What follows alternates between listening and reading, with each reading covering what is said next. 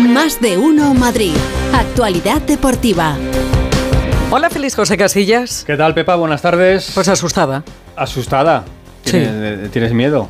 Tengo mucho miedo. Mucho miedo. Porque además me has traído Rafa, me lo has puesto en el micrófono pegadito. Bueno, pero Rafa viene a contar cositas interesantes del Atlético de Madrid, ¿eh? Ah, bueno, la- entonces El nada. Atlético de Madrid, la- las cosas se van moviendo, van ¿Qué? avanzando. Me dice A que... mí no me mires así, ¿eh? No, no, Hola, pero es que cuando tú me ves, enseguida me empiezas a hacer el tercer grado, que si la federación por aquí, si la federación por ¿Tú allá. crees en la limitación de mandatos? Yo creo en la limitación de... Sí, Uno viene preparado aquí con un guion que lleva toda la mañana trabajando, trabajando y no, no ¿Te has puede dado ser, cuenta que no soy yo? Bueno, antes de nada, el sábado Real Madrid-Girona en el Santiago Bernabéu, partido entre el primero y el segundo clasificado. El entrenador del Girona, Michel, no se va a poder sentar en el banquillo, sancionado con un partido por su expulsión en el partido frente al Sevilla, así que un partido de sanción no se puede sentar en el banquillo. Y tampoco va a estar Dani Blin, uno de los jugadores importantes del Girona, porque también fue eh, vio una amarilla en ese partido y el comité de competición no se la ha perdonado. Así que dos de las piezas importantes del Girona no van a poder estar en el Bernabéu. Nueve y media el partido esta noche, lo tenías claro, ¿no? Clarísimo. Nueve y media, y eh, media. no nueve. Nueve y media es el partido del Metropolitano, lo contaremos aquí en el Radio Estadio desde las ocho y media, a ver si es un poquito mejor que el 0-0 de ayer entre el Mallorca y la Real Sociedad. Truño. Pero como es a doble partido, pues ya sabes que en el primero siempre uno guarda un poquito más de lo habitual. ¿Qué piensas del partido de esta noche? ¿Cómo lo ves? Apasionante. Apasionante. Sí, sí, hay que ir con todo. Con todo. ¿Quieres A escuchar a los entrenadores como en el partido? Sí, sí, estoy muy interesado. Venga, pues Simeone y Valverde. Para mí es un partido largo, pero es un partido, no son dos partidos. es importante ganar, porque es una, es una eliminatoria, como todas las eliminatorias. Todos nos detenemos en el primero, en el segundo, y en realidad es un partido largo, que el primer tiempo se juega en nuestra cancha y el segundo tiempo se juega en campo de ellos. No son 90 minutos, son 180 minutos o más. No va a bastar con un buen partido. El equipo que haga un mal partido seguramente se va a quedar fuera. Jugamos con un equipo que es posiblemente el mejor equipo de Europa en casa esta temporada hasta ahora. Tiene unos registros de campeón eh, y sabemos a lo que nos enfrentamos, claro. Pues los dos dicen lo mismo, partido largo. Intensidad. Largo, largo, largo, ¿eh? partido de 180 minutos, así que, o más, como ha dicho Valverde, así que partido muy largo. ¿Cómo está el Atlético de Madrid? Hugo Condés, ¿qué tal? Buenas tardes. Hola, ¿qué tal? Buenas tardes a todos. Mira, pues estando de acuerdo en lo que he escuchado ahora, Félix, y que el partido va a ser muy largo, que no esperen un Atlético de Madrid desmelenado buscando sentenciar, porque no va a sentenciarse la eliminatoria, ni mucho menos.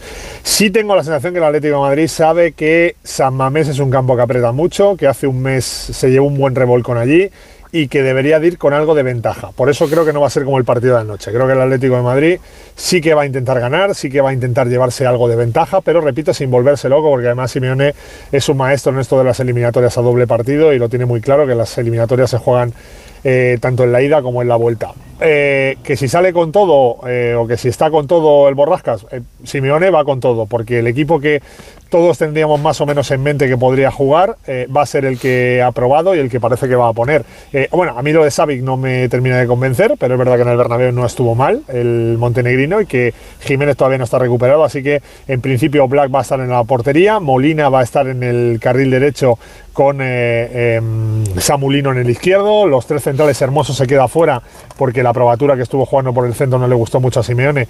Así que Pitzel, Reinildo y Savic son esa línea defensiva. Con De Paul, con Barrios y con Coque son los tres en el centro del campo. Y arriba eh, Morata le gana la partida a Memphis en principio y Grisman va a ser el, el acompañante de Álvaro Morata. Va a reventar el estadio.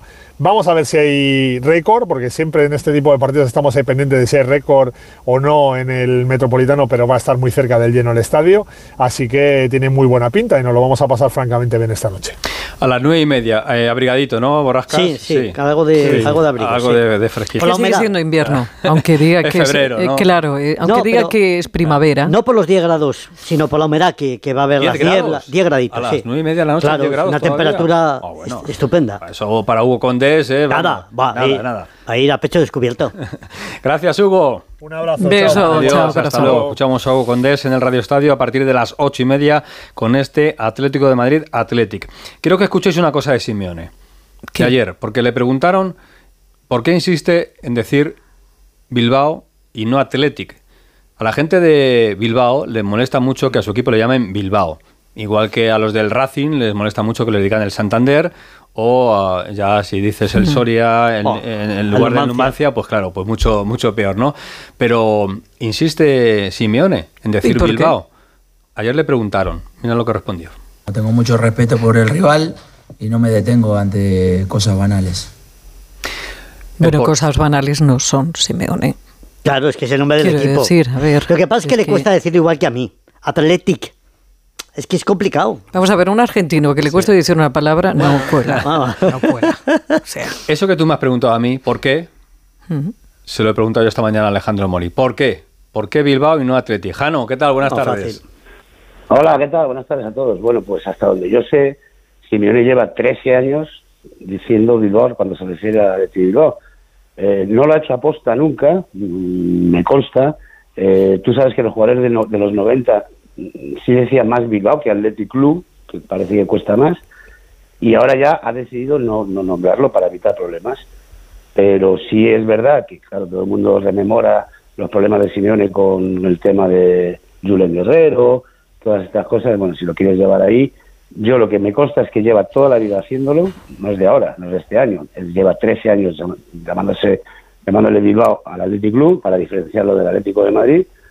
¿Y qué quieres que te diga? Que a lo mejor eh, ahora sabe que esto molesta y lo vaya a hacer aposta, pues no lo descarto sinceramente. Por eso yo creo que ayer estuvo listo y evitó entrar en polémicas y dijo, no quiero...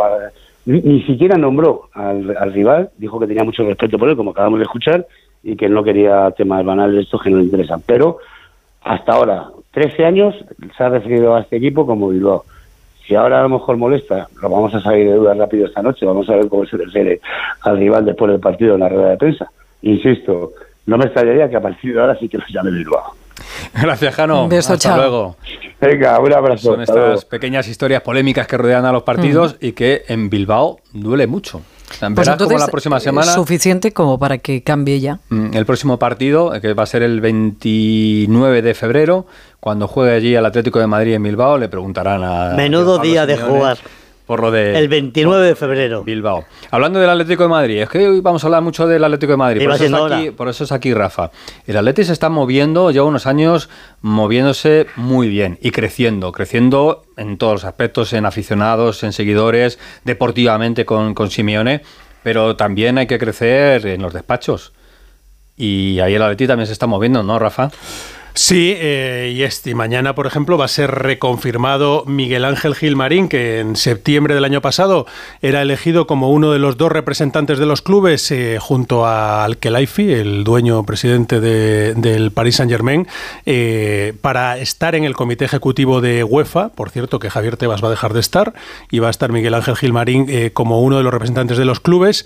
y mañana se reafirma esa decisión. Es muy importante, yo creo que está también en la línea de la Superliga, pero al margen de todo eso, Félix, eh, bueno, pues es verdad que han fichado a un representante de futbolistas para que esté como director del fútbol eh, dentro del Atlético de Madrid, como Carlos Bucero, que estuvo entre otros con Mijatovic, con Julen Lopetegui, con muchos jugadores eh, y tiene una larga trayectoria.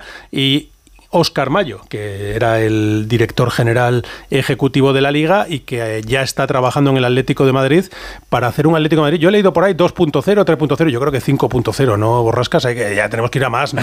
Bueno. Eh, 5.0 y bueno, eh, buscan hacer mucho negocio alrededor del club con una ciudad del deporte, con muchas eh, cuestiones que, que quieren que hagan al Atlético de Madrid uno de los grandes eh, ya mucho más allá de donde está, acercarse Sí, a pero que traigan buenos jugadores, que es lo que la afición quiere. Eso es lo que la afición quiere. Yo se lo, Lo yo les, yo ¿eh? les transmito eso. Eso es. Les transmito que hay que conseguir dinero para fichar a Haaland, ¿no? Haaland, Haaland, al ¿te parece Haaland o Holland o con- No, pero que- dime, tú pide, pide. Yo el empapado es el que quiero. vale, Eso pues es. ya está. Pues Mbappé Gracias, Rafa. seguramente vendrá. Oye, y que eh, el presidente de la. Por eso le preguntaba antes lo de la limitación de mandatos a Pepa.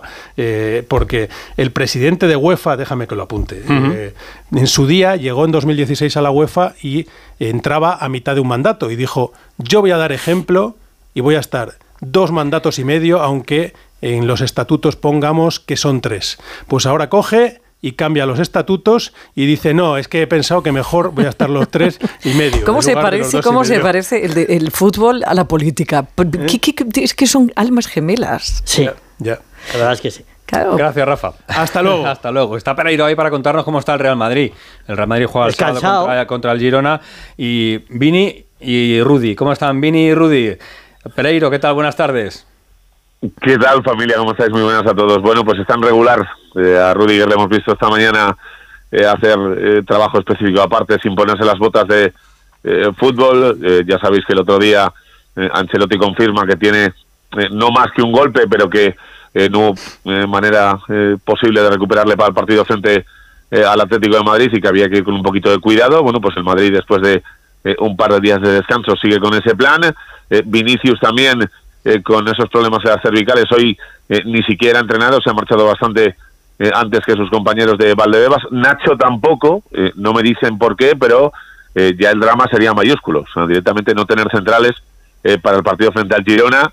Así que veremos a ver si lo de Nacho eh, evoluciona positivamente y no va a mayores, pero está claro que eh, ahora mismo Ancelotti tiene varios problemas, aunque recupere a Chouameni por esa acumulación de tarjetas para el partido del sábado, pero eh, Rudiger aparte, Vinicius fuera y Nacho tampoco entrará esta mañana.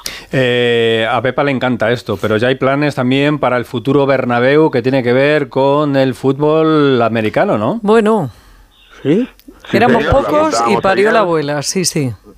Lo apuntábamos ayer por la tarde, eh, tanto en la eh, brújula de Radio Estadio como en el Radio Estadio con Edu Pidal y Edu García, eh, que este viernes, en la presentación de la Super Bowl en Las Vegas, eh, va a haber una delegación del Real Madrid con Emilio Butragueño y Santiago López Rivas, que es ahora mismo el CEO del club, por así decirlo, eh, desde su eh, fichaje eh, directo por Florentino Pérez. Van a estar en la ciudad norteamericana porque el mismo día que se presente la Super Bowl eh, se va a confirmar que en eh, noviembre eh, de 2025, porque en el 24 ya se va a jugar en Brasil, eh, va a haber un partido de la NFL en el Santiago Bernabéu, en principio entre Miami y Chicago, veremos a ver eh, si se confirman los rivales, que era la única duda que tenían, pero está claro que ese multiusos del Bernabéu sigue albergando eh, cosas más allá del fútbol eh, para hacer dinero, eh, ya está todo cerrado, veremos a ver eh, si viaja también el alcalde de Madrid, que ha sido uno de los impulsores y los que han cerrado este acuerdo, más allá de que el Madrid sea el beneficiario del partido, porque también estaba en Metropolitano para albergar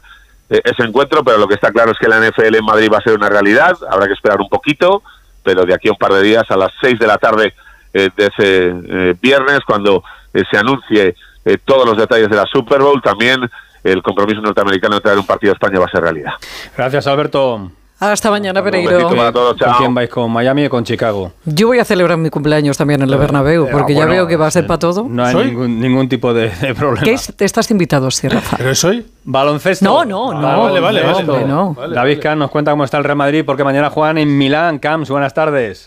¿Qué tal, Félix? Buenas tardes a todos. Y está entrenando ahora en Valdebebas el conjunto blanco y la buena noticia es que están todos los jugadores disponibles, incluidos el menorquín Sergio Llull y el caboverdiano Edi Tavares. Habrá que ver si van a viajar esta tarde a Milán para un partido en el que con el trabajo hecho al 90%, Chus Mateo va a tener que hacer un planteamiento con la mirada puesta en el primer gran momento de la temporada, que es la semana que viene en Málaga, con la disputa de la Copa del Rey. Además, visita el Madrid a un equipo en grave crisis que está a tres triunfos del novedoso play-in y que pinta tiene que se avecina un nuevo fracaso con Héctor Mesina al frente y sin que le haya servido la llegada de Nicola Mirotic para volver a una Final Four. Y que no se me olvide, Félix, que esta noche aquel aficionado del Real Madrid que quiere y del baloncesto en el canal de YouTube de la ACB se va a estrenar un documental Brate, hermano, en el que quien quiera puede conocer un poquito más al bosnio Sana Musa y que le llevó al Lugo a jugar con el Breogán y que le llevó de Lugo a Madrid con quien estará al menos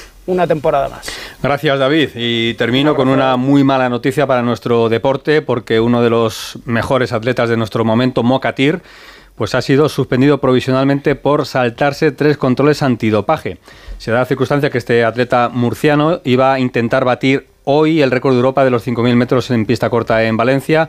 Va a recurrir a la sanción alegando un defecto de forma, pero ya lo ha comunicado la agencia antidopaje que está sancionado. Esto ya lo vivió otro atleta español en el año 2017 y estuvo sancionado 15 meses. Esto supone que Mokatir, que es nuestro mejor atleta ahora mismo y uno de los candidatos a conseguir medalla en los Juegos Olímpicos, va a ser sancionado. Es una auténtica pena. Él alega ese defecto de forma. La federación está preparando un comunicado que va a ser oficial en los próximos minutos, pero la noticia lo ha confirmado confirmado el propio atleta en- a través de un comunicado, es que le han comunicado a su vez que está sancionado. Oye, por cierto, todo un logro lo de los premios La Eureus. Sí, sí, sí, una muy buena eh, noticia muy buena para noticia. Madrid, eh, que se entregarán en abril aquí en, en Madrid. Y bueno, pues el día 26 de febrero conoceremos los candidatos, son siete candidaturas. Y bueno, pues un gran momento también para la ciudad de Madrid porque son los Oscars del, del deporte, ¿no? Así que muy buena noticia. sí. Feliz mañana más. Hasta mañana. Por cierto, Rafa vota. ¿En eso? ¿Pero a quién se le ha ocurrido darle tal potestad? ¿Tú votas a eso? Madre. Mira su Que cara. no, me- sa- no sabéis mi influencia. ¿Cómo está el deporte español, Dios mío?